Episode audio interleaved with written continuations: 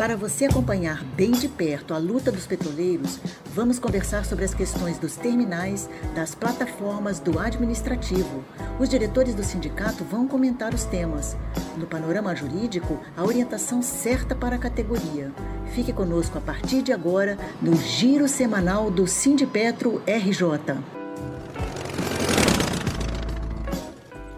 Olá, ouvintes internautas, aqui é a jornalista Rosa Maria Corrêa com vocês. Vamos começar agora mais um programa Giro Semanal. Dessa vez, as notícias que foram publicadas no site do sindicato sindipetro.org.br entre os dias 25 e 29 de janeiro.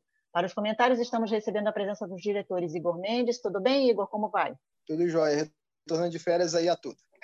Isso aí. Já começando aqui, o... tem diretor que já apelidou o nosso programa de Se Vira nos 30 né? É o se vira, os 30 que a gente não garante, né? Roberto Santos aqui com a gente também. Tudo bem, Roberto? Como vai? Tudo bom, Rosa. Ao contrário do Igor, eu estou saindo de férias, né? Então, não sei o que eu vou fazer muito nessa pandemia, né? Nas férias, vou tirar muito cochilo, tirar muita soneca, enfim, ainda estou vendo aí qual vai ser minha agenda de atividades em casa. Tá ótimo. Vamos então ao giro semanal. Na segunda-feira, dia 25, publicamos artigo do economista Eric Dantas, do Instituto Brasileiro de Pesquisas Socioeconômicas, o IBEPS, em que ele faz uma projeção de que o preço do botijão de gás de cozinha poderá chegar a 150 reais ainda este ano, considerando a privatização da Liquigás. A manutenção dos preços dos botijões em alta, produto amplamente usado justamente pelos mais vulneráveis no país, é uma das necropolíticas de Bolsonaro, né, Roberto? É, Rosa, assim, é questão do, do botijão, né? Acho que o que a gente pode falar é que está muito relacionada, né? A gente, a gente sempre levanta a bandeira aqui, né? Do, do, do, dos preços dos combustíveis e um deles é o próprio botijão, né? De GLP, num preço acessível para a população, né? E isso só é possível com uma, uma política de Estado, né? É, para isso, né? Uma política de uma Petrobras estatal, uma Petrobras além de ser estatal, né, controlada de fato, né, é, é, que atenda aos interesses da população.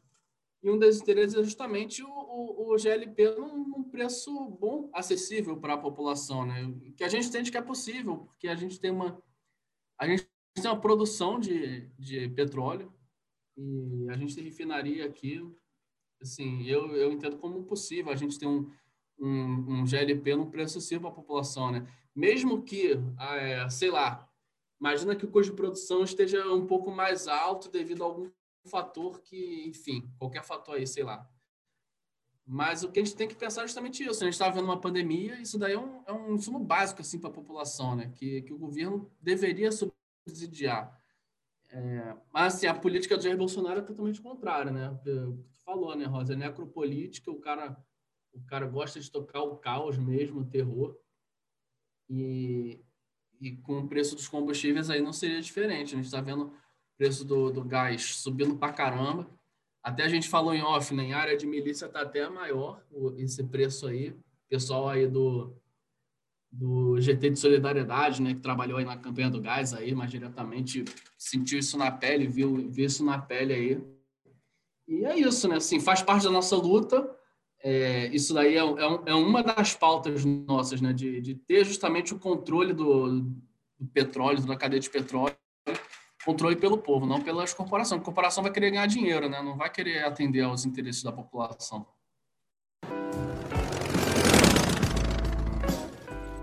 FGTS, ação de expurgos econômicos, e muitos escritórios de advogados estão em busca disso e se oferecendo para fazer ação. Trabalho que já é feito pelo setor jurídico do sindicato, né, Igor?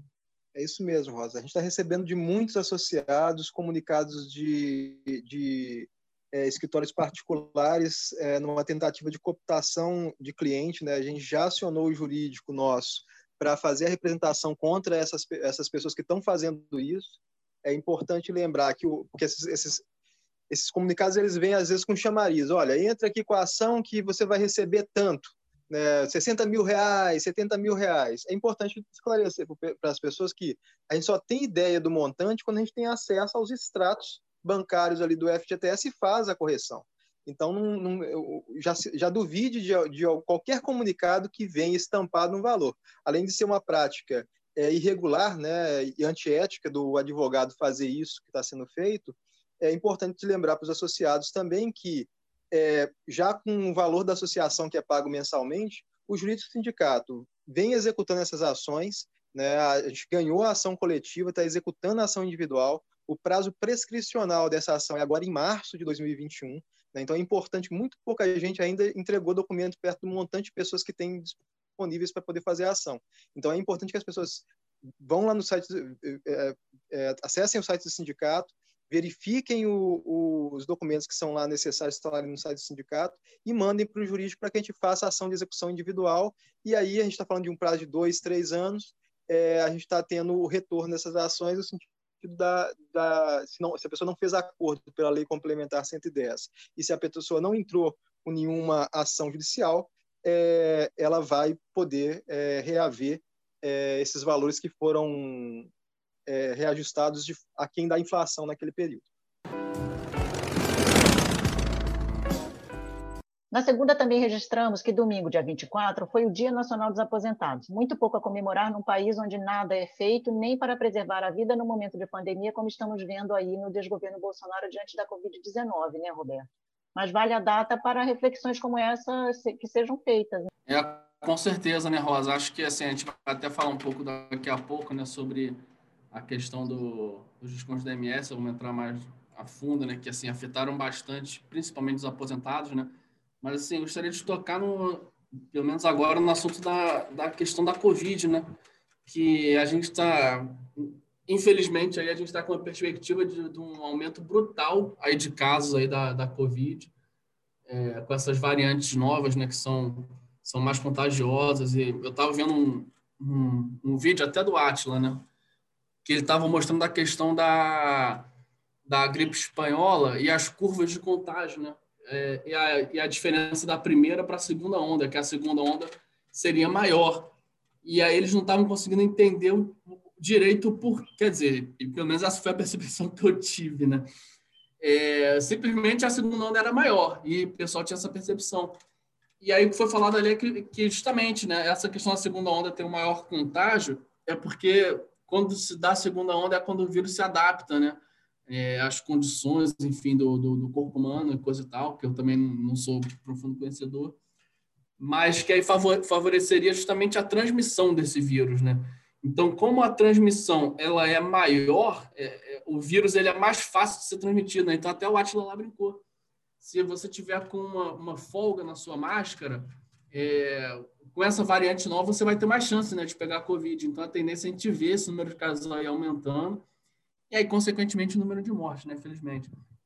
A gente está vendo aí, é, chegando as vacinas, pelo menos aqui no município do Rio, que eu estou acompanhando mais aí, parece que a prefeitura está com um plano aí de, de imunizar os idosos até 80 anos nesse mês de fevereiro e até 60 anos no mês de março, né?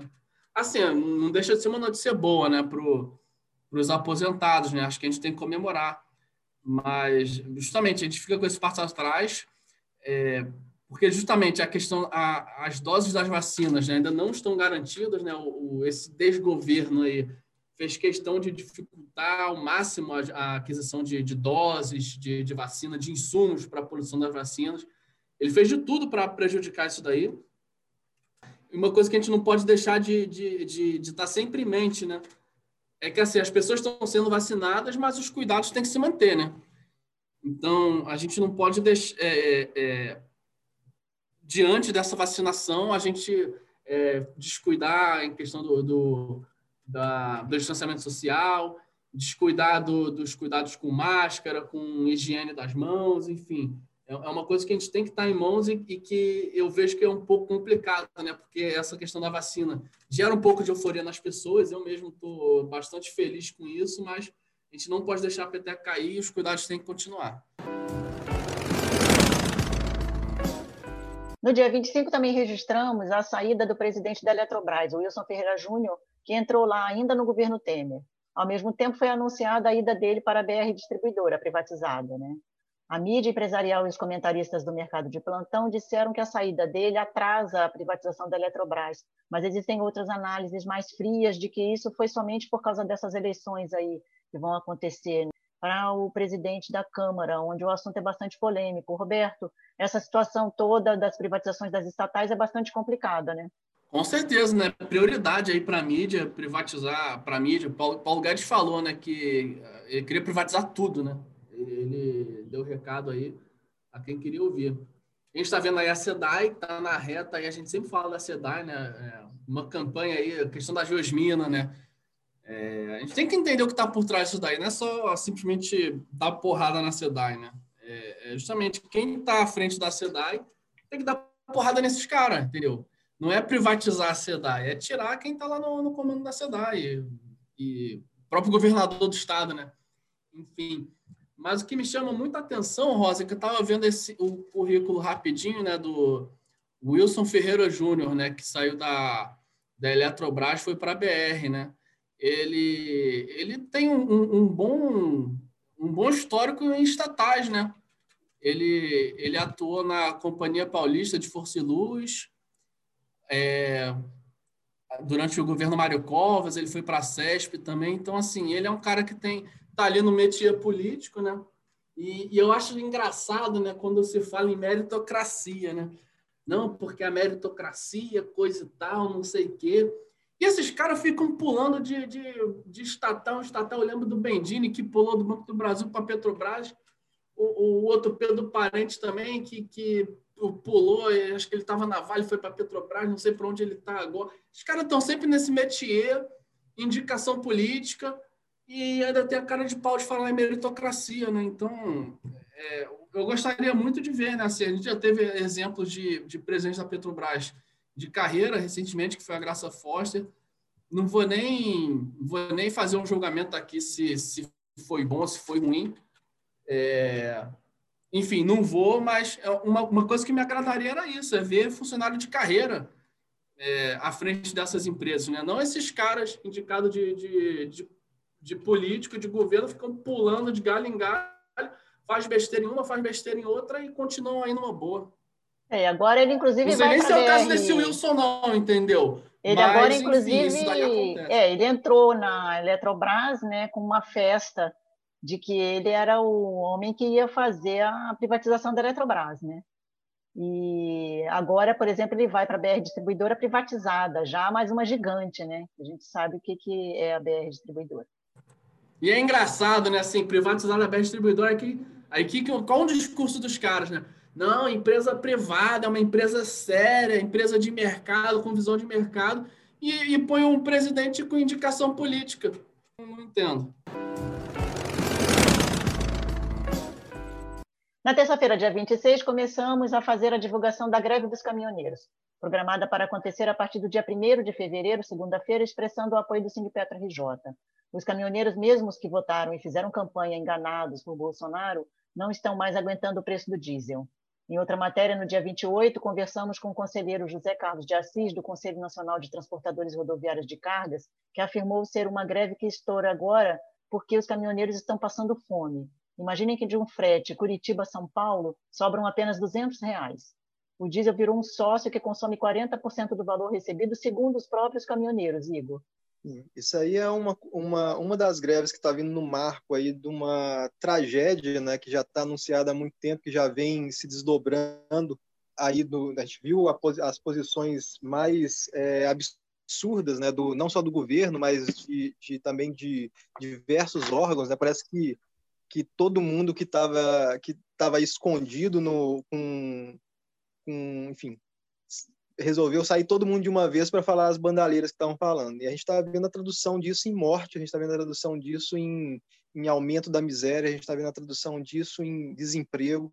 E é, é importante, eu acho, que, que os caminhoneiros se mobilizem, né? A gente tem, vai ter mobilização aí também do Banco do Brasil, os trabalhadores do Banco do Brasil, em relação ao plano de demissão voluntária, ao fechamento de agência, que é um processo de virtualização né, do banco e que os bancos vão ser os pioneiros nessa, nesse tipo de coisa, numa, numa demissão em massa de pessoas.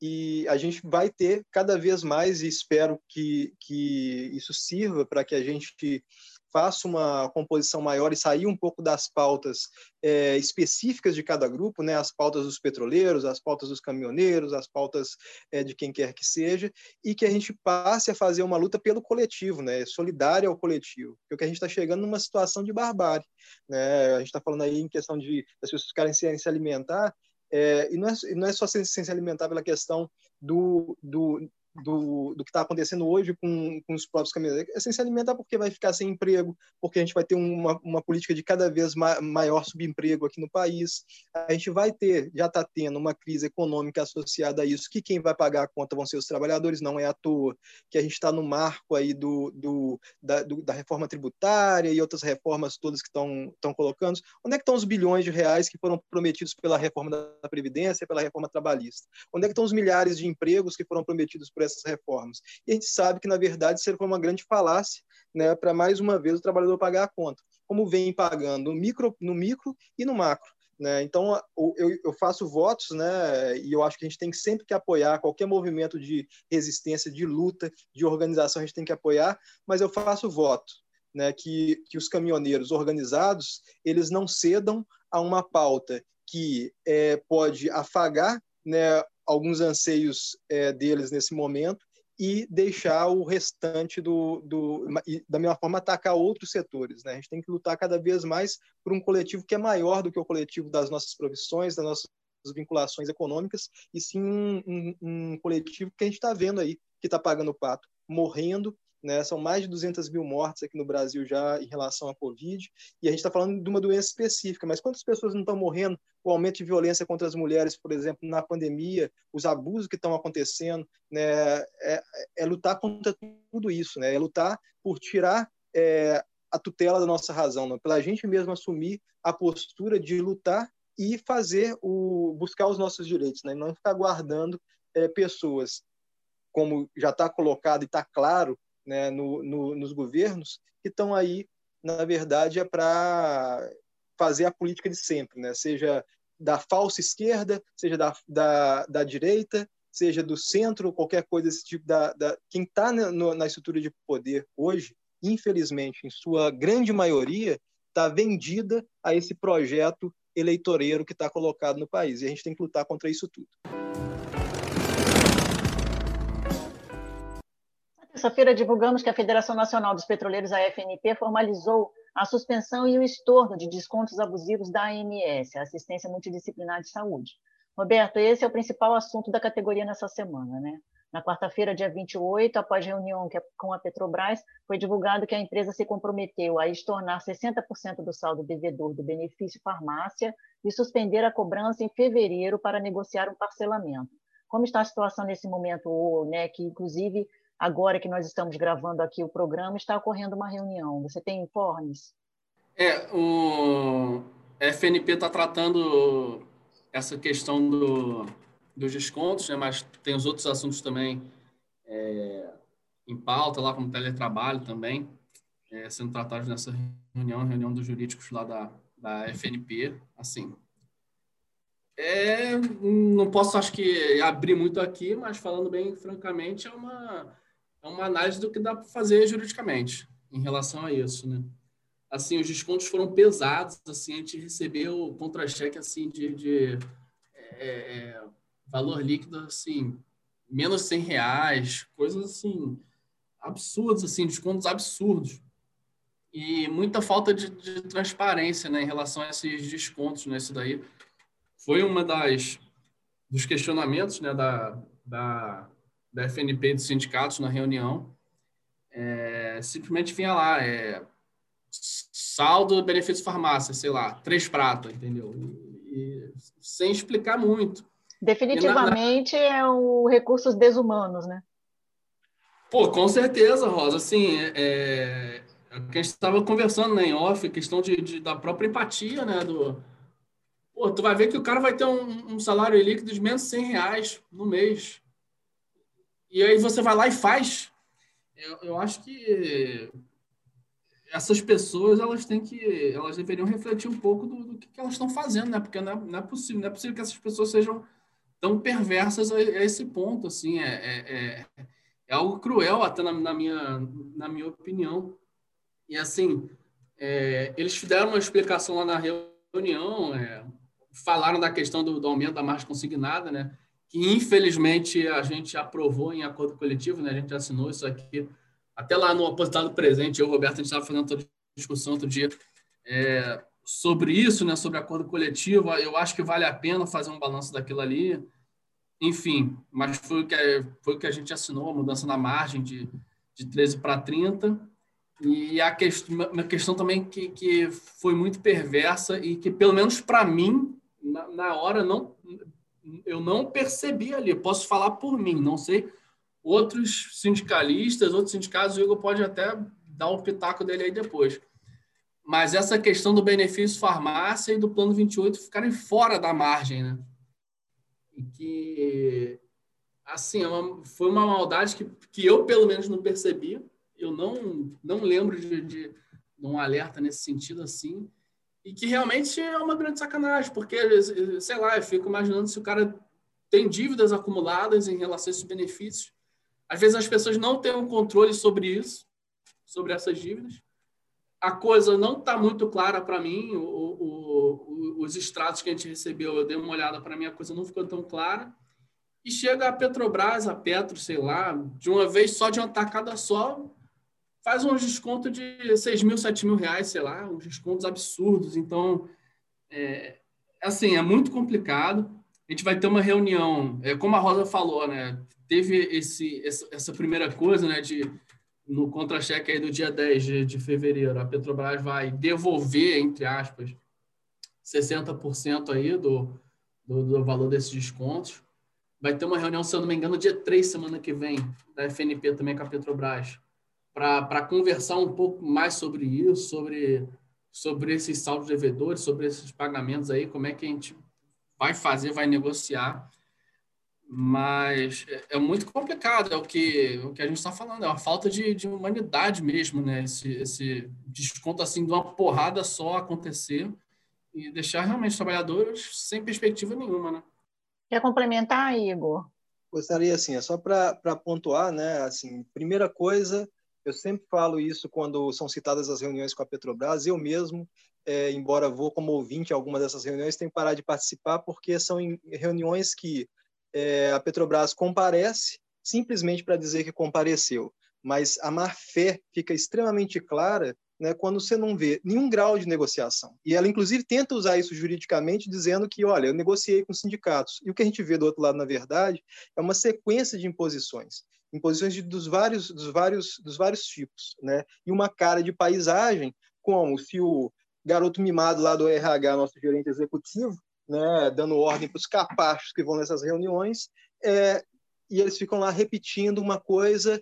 Por exemplo, a Petrobras, na reunião que aconteceu, que foi um absurdo, né, tem que falar o que é, foi um absurdo. A Petrobras não fez, não, não, aliás, devolver 40%, ela, ela devolver 60% é é, é, é, ela devolver 100% e não cobrar isso nunca, pelo absurdo que ela fez, colocar pessoas em plena pandemia, pessoas às vezes com, com dificuldades financeiras gigantescas, numa situação de, é, de, de, precariedade. Foi isso que ela fez, foi isso que esses gestores da Petrobras, quem apertou os botões, quem trabalhou para isso ali dentro, fez. Colocou pessoas numa situação de sofrimento gigantesco e, quiçá, não gerou morte aí nesse período né, porque, por conta de, das pessoas ficarem estressadas e as coisas que acontecem de, desse negócio. Então, essas pessoas elas têm que compreender o papel histórico que elas estão que elas estão que elas estão que elas estão tendo. Elas estão tendo um papel histórico de assassinos, de canalhas, de covardes, de capachos. É esse o papel histórico que essa gestão está tendo. E isso tem que ser pontuado. E eu peço encarecidamente cada associado, cada trabalhador para que não aceite, não aceite dos sindicatos que reuniões sejam feitas a portas fechadas com a empresa, que sejam feitas a portas fechadas com o Ministério Público do Trabalho, que sejam feitas às portas fechadas com o Judiciário. Essas reuniões têm que ser transmitidas para quem tem um interesse em relação a isso. Tem que ser transmitidas ao vivo para a categoria. Essa é uma forma de constrangimento dessa hierarquia que está aí. E aí vocês vão ver como que se dá essas negociações, que não existem. Né? Vocês vão ver como que a empresa trata a representação sindical com uma prática sindical gigantesca, como por várias vezes ao longo desse tempo ela vem colocando trabalhador contra sindicato e mentindo no seu, nos seus comunicados institucionais. Quando coloca lá para o comunicado do mercado, canta uma empresa maravilhosa, e dentro canta desgraça, e no judiciário canta desgraça. Então, assim, o pessoal tem que ter consciência e, e transmitir isso ao vivo e pressionar também e não aceitar. Acabou o tempo de conciliação. Aliás, esse tempo nunca existiu.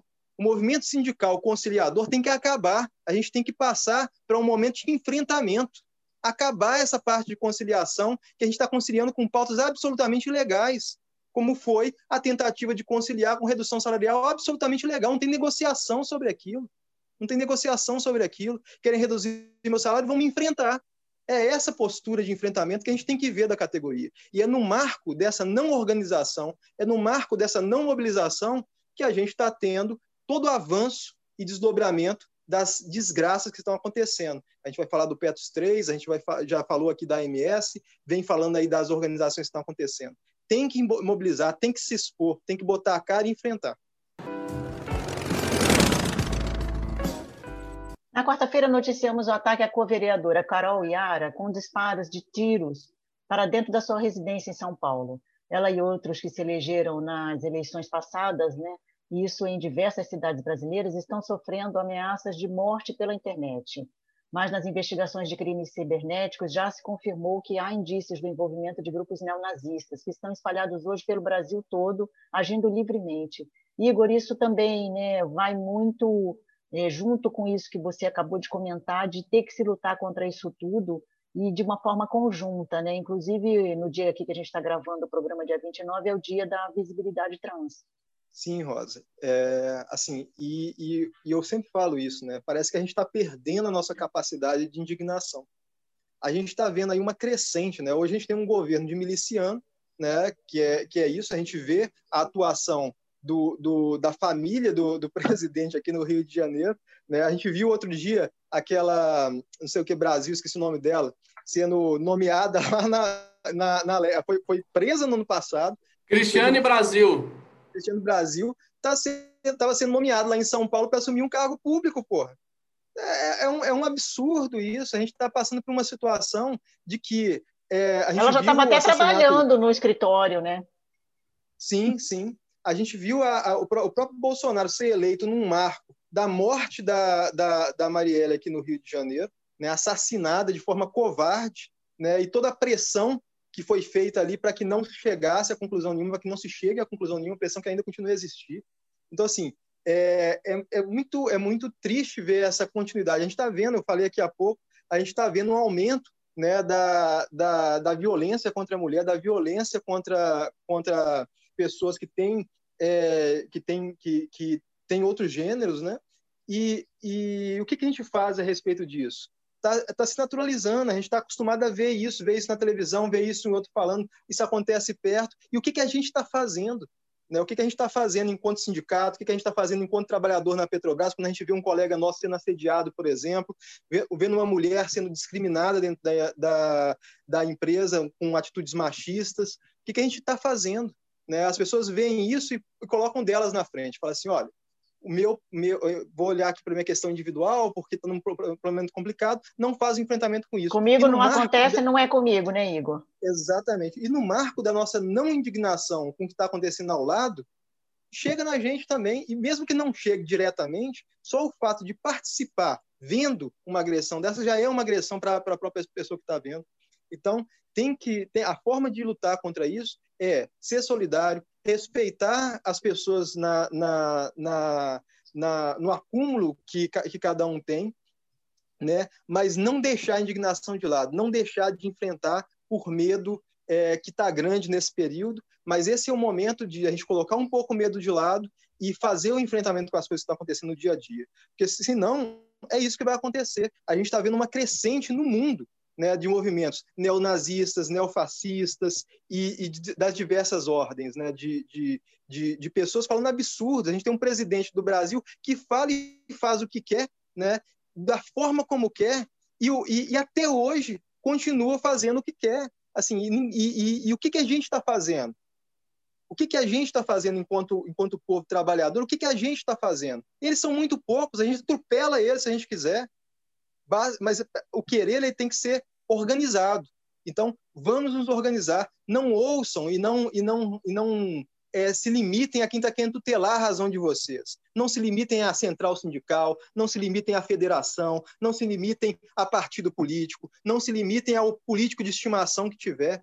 Façam o que vocês acham que tem que fazer. Se mobilizem no entorno, façam a modificação no entorno de cada um de vocês. E a gente vai tentar, né, com isso, se encontrar no campo de batalha. Eu tenho certeza, se cada um agir com honestidade, dentro dos enfrentamentos que estão colocados e a pauta que está colocada para cada um no dia a dia e não fechar os olhos a ela, a gente vai se encontrar numa força conjunta contra esses miseráveis que estão fazendo o que estão fazendo.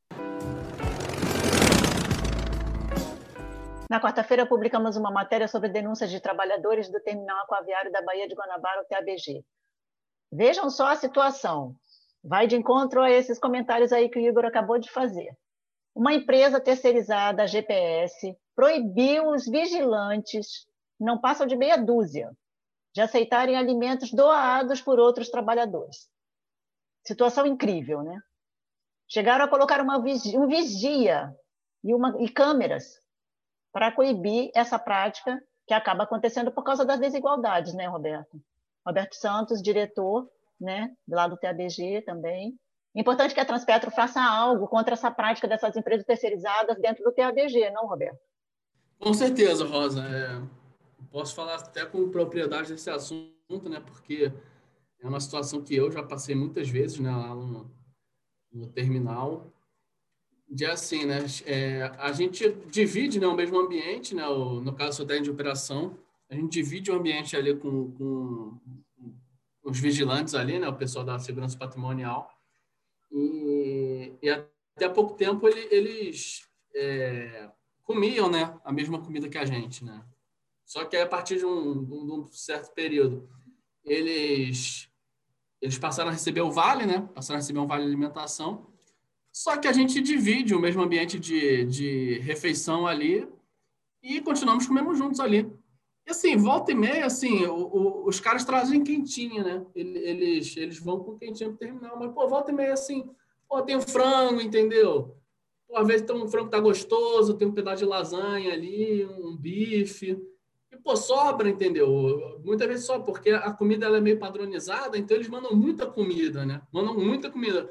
Para se tivesse dois, dois testes de operação, às vezes você tem um, você tem um que come mais, tem um que come menos, enfim. A comida vai a mais. E, pô, volta e meia a gente dava um pedaço de bife para os caras, né? às vezes tinha feijão, entendeu? Era, era comum, entendeu, fazer isso. Só que assim, eu não sei quais são as prioridades, né, dessa, dessa da GPS, né? não sei quais são as prioridades né, da vigilância, né, do, do, do CFTV, mas na hora do almoço eles passam a ficar controlando ali direto e, e, e vendo se os caras vão comer a comida que foi para o operador. E, e, até ameaça de, de, demissão, né? Os caras são ameaçados, né? Então, assim, é, é, é uma situação absurda para mim, né? É, é, eu fico imaginando assim, como se não tivesse o mundo fosse o mundo ideal e a gente não tivesse mais nenhum problema para se preocupar. Aí, diante disso, os caras vão se preocupar com o, o, vigilante comendo a comida do operador. Se fosse esse cenário, tudo bem. Mas não é o que eu imagino. Eu imagino que os caras tenham umas coisas para fazer, né? E aí eles, eles dedicam o tempo deles a ficar vigiando se o vigilante vai comer um bife do operador. E também, né, Roberto, não é aquele caso de que se ele for comer uma concha lá de feijão, o outro não vai ter para comer, né? Vai, vai faltar comida, né? Sim, com certeza não, Rosa, né? Um caso era, pô, o cara roubou a minha comida. Até uns casos de operador que rouba chocolate do outro eu já vi lá no terminal.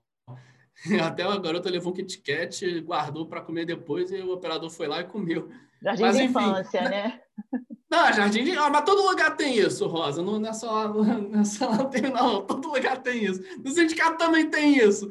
Mas não é nem o caso de, de isso acontecer, é o caso de eu querer compartilhar ali com os caras, entendeu? E, e, e não pode. Então, assim, realmente é, é, um, é um, Sabe, é, é, as pessoas têm que realmente refletir no que, que elas estão fazendo na, na, nas atitudes que elas estão tendo, né? É, são atitudes que a gente falou do caso lá da, do desconto da MS, né, que é algo muito mais grave, mas acho que isso passa um pouco por isso também, né? O, o cara tem que parar e pensar: o que, que eu estou fazendo? Por que, que eu estou fazendo isso? Entendeu? É um absurdo.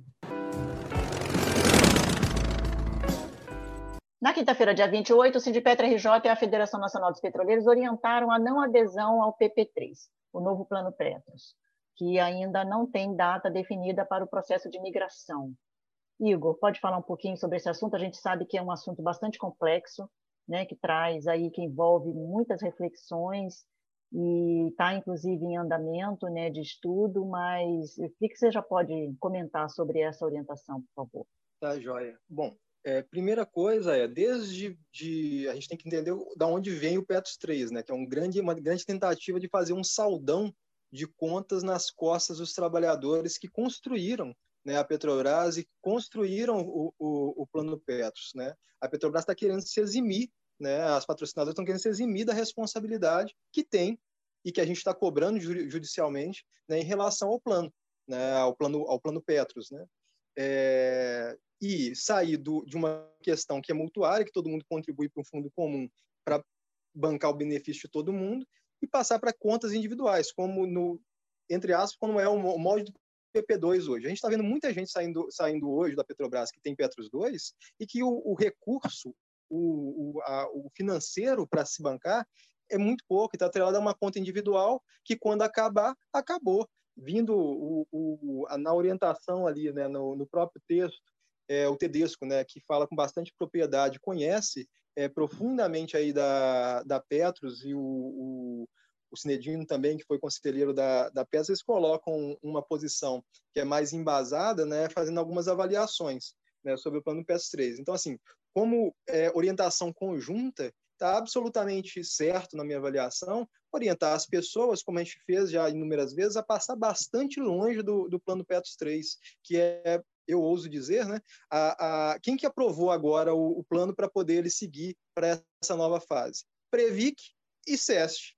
Duas entidades que não fizeram absolutamente nada, absolutamente nada, com, todo, com toda a palhaçada que fizeram no plano, com toda a corrupção que aconteceu no plano.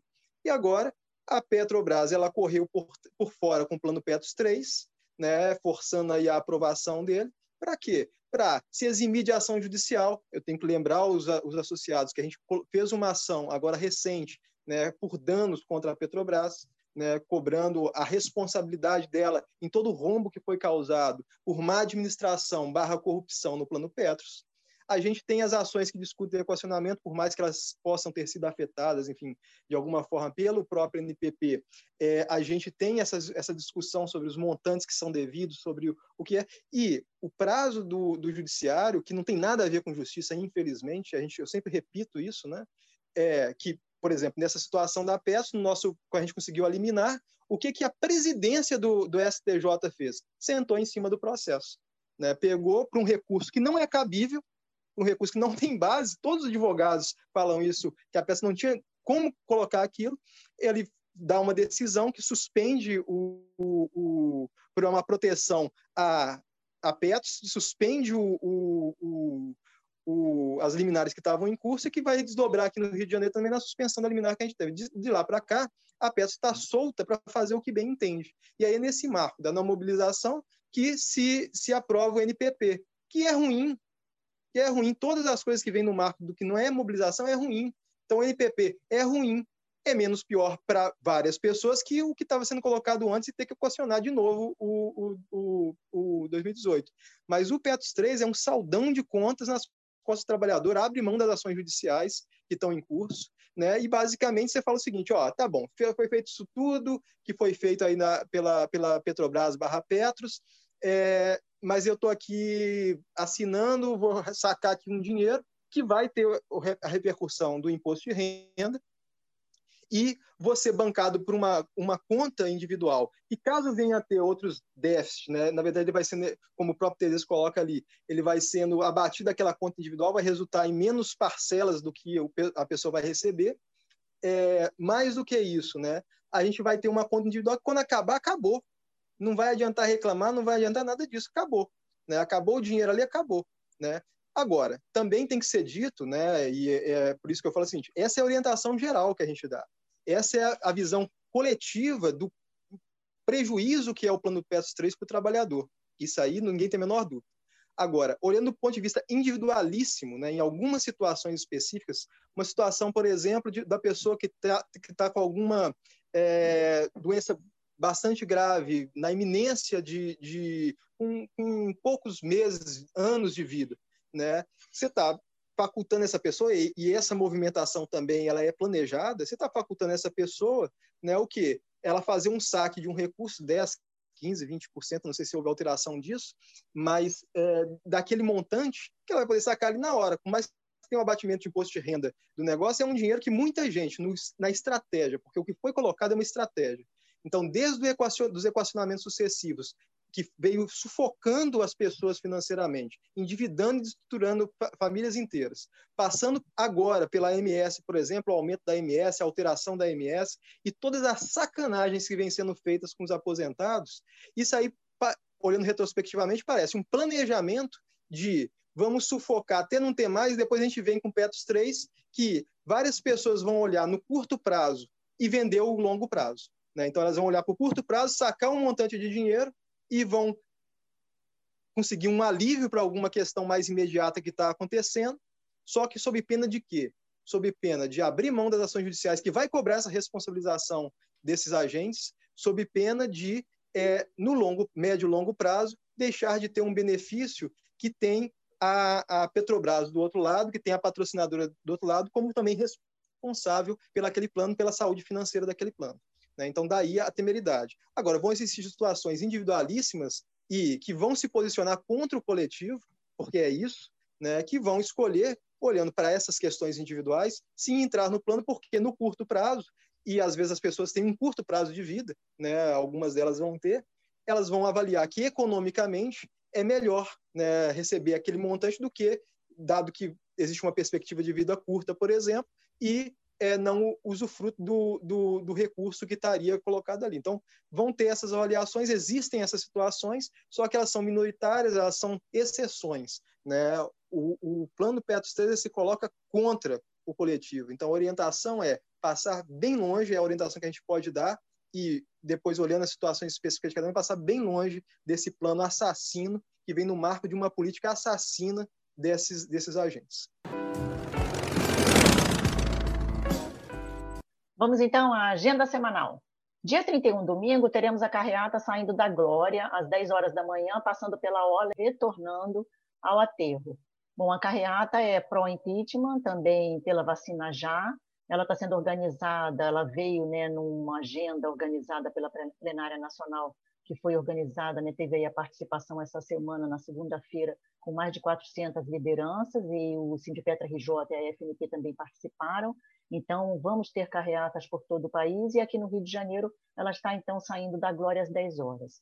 No dia 1, segunda-feira, a gente já comentou aqui, vai começar né, já de madrugada o início da greve dos caminhoneiros, planejamento para isso, e é o Dia Nacional de Lutas. No dia 3, quarta-feira, tem a Assembleia Virtual do TABG para votação da tabela de turno. Roberto, rapidamente aí uma chamada sobre essa questão da tabela de turno. Essa Assembleia Virtual vai ser para o de operação que estão justamente afastados, né, por conta da, da pandemia ainda, né, por serem grupo de risco, enfim, etc. É, serve como uma repescagem também, pessoal que não vai participar das assembleias presenciais. E ele vai ser o segundo turno, né? A gente vai colocar a tabela vencedora de 8 horas contra a tabela vencedora de, de 12 horas, é, para ver qual, qual a tabela os trabalhadores vão preferir, é, se é justamente a tabela de 8 horas ou a tabela de, de 12 horas. Já temos o horário da, dessa assembleia? É 17 horas. Tá, 5 então da tarde, vocês têm no dia 3, quarta-feira, essa assembleia virtual do TABG. Igor, antes de nos despedirmos, eu também queria te pedir para dar um informe sobre o funcionamento do setor jurídico. Né? A gente sabe que é um setor, o principal setor, assim, com uma demanda enorme de trabalho no sindicato, e a gente teve aí o recesso judiciário, tem pessoas também né, sempre em férias nesses meses de fim de ano, e também ainda vivemos aí no meio da pandemia, né? Sim, Rosa. Assim, o planejamento para esse ano é, a gente tem tido muito cuidado com isso, né? Então, a gente está trabalhando remotamente desde o início da pandemia, tentando se organizar, né? Tentando, nós estamos tentando nos organizar, né, para poder é, dar conta do fluxo de atendimento, né, junto das outras várias atividades que a gente tem. o Roberto estava me substituindo aí mais diretamente né, na, na, no jurídico nesse período, agora ele vai entrar de férias, eu vou, vou substituir. É, e o, durante esse período recesso, né, porque talvez tenha faltado um comunicado mais direto para o pessoal, que o, o, judiciário ele entra em recesso a partir do dia 20 de dezembro e retorna né, depois do dia 20 de janeiro. Né? Esse período de 30 dias, geralmente, é o período que os advogados, que os, os assistentes, etc., eles pegam para poder que a gente está mais aliviado em termos de é, demanda judicial, de prazo judicial, que esse ano bateu, teve, teve mês de bater quase 70 prazos por, por, por dia. Então, a gente tem, nesses, nesses momentos, né, é, o momento, às vezes, para tirar férias, o momento para afastar um pouco e reestruturar e fazer os trabalhos internos de organização. A gente está digitalizando o jurídico inteiro. Então, a gente vai voltar, está voltando, né? O, o a, voltou já a partir do dia 20, os prazos voltaram a correr. É, existe um acúmulo de e-mails que a gente está tratando, está respondendo aí no, no tempo. A gente está geralmente trabalhando, até o final do ano passado, trabalhando com prazo de cinco dias úteis, agora vai ficar um pouquinho maior até a gente regularizar. É, os telefones também, a gente tem duas pessoas atendendo diretamente o telefone lá, é, tanto o André, que trabalha em Angra, quanto a, a Luciana, que fazem esse primeiro atendimento, a primeira triagem por telefone e respondem para o jurídico. Andamento processual, pode consultar por jurídico.sindipeto.org.br. A gente está falando de um prazo em torno de cinco dias úteis. E, e para a resposta, né, nesse momento, lembrando que nesse momento demorar um pouquinho mais, porque a gente está se reorganizando, está voltando né, a, a fun ao funcionamento. Então, é, é, importante assim, o pessoal ter um pouquinho de paciência, que a gente vai regularizar isso, né, e saber que a gente está tendo, ficar atento às informações do site do sindicato, que a gente sempre está colocando informação lá, o Facebook, e é, também né, andamento processual, fazer por e-mail que, que a gente responde, tá bom? Tá ótimo. Eu já peço então para você se despedir, nosso programa está acabando. Deixa seu recado final, então, Igor, para os nossos ouvintes. É sempre um prazer estar aqui conversando com vocês. Né? O programa é um, essa iniciativa né, do que Rosa, Roberto, que vão estão organizando isso aí ao longo do tempo.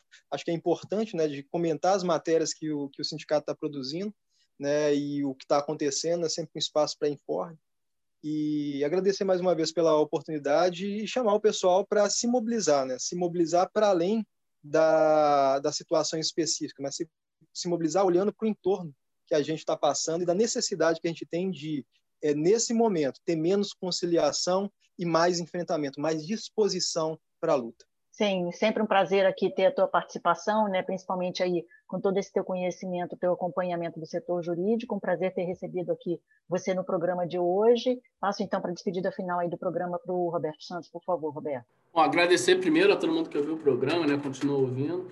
Pedir para sempre dar aquela compartilhada, né, com os amigos. É, é, todas as nossas mídias, né? A gente divulga, né, as matérias do sindicato, então dá um confere lá também no site do sindicato até de repente comentar as matérias. Tem, tem o pessoal que comenta, é, é, às vezes é interessante, às vezes não é. Mas é legal, é legal ver esse, esse retorno aí. Falar também da, das outras mídias né, do, do sindicato, tem as nossas lives. Ontem teve uma live muito legal sobre o, o plano do, do Bolsonaro em propagar a Covid. Convido todo mundo a assistir lá no, no YouTube, foi bem legal. Na semana passada fizemos uma com o Alisson Mascaro também, que, que arrebentou. E tem várias outras aí. O pessoal pega as lives antigas aí, vamos pedir para sempre divulgar, compartilhar. E, e, a própria questão da live, né? É, é legal a pessoa assistir ao vivo, né? Com, com perdão da redundância. Porque dá sempre para mandar pergunta, entendeu? Dar uma interagida. O pessoal ontem interagiu, isso daí é, é bem legal. Eu me despeço de vocês também, espero por vocês no próximo programa. Compartilhem, o programa está disponível no site do Sindipetro, na Rádio Petroleira, também entrando ao vivo na rádio, né? A gente tem lá vários horários também de reprise, e peço que vocês compartilhem, e também está disponível no Spotify. Espero por vocês aqui sempre. Deixem seus comentários. A gente também está postando lá no canal do YouTube do Sindipetro RJ. A gente sabe que é só áudio, mas a gente coloca lá para ver se também aumenta a nossa audiência e para vocês também deixarem lá os seus comentários. Um abraço a todos e até o próximo. Os temas que mais repercutiram na Semana dos Petroleiros você acompanha aqui no Giro Semanal do Sindipetro RJ, uma nova edição todas as sextas. Ouça e compartilhe.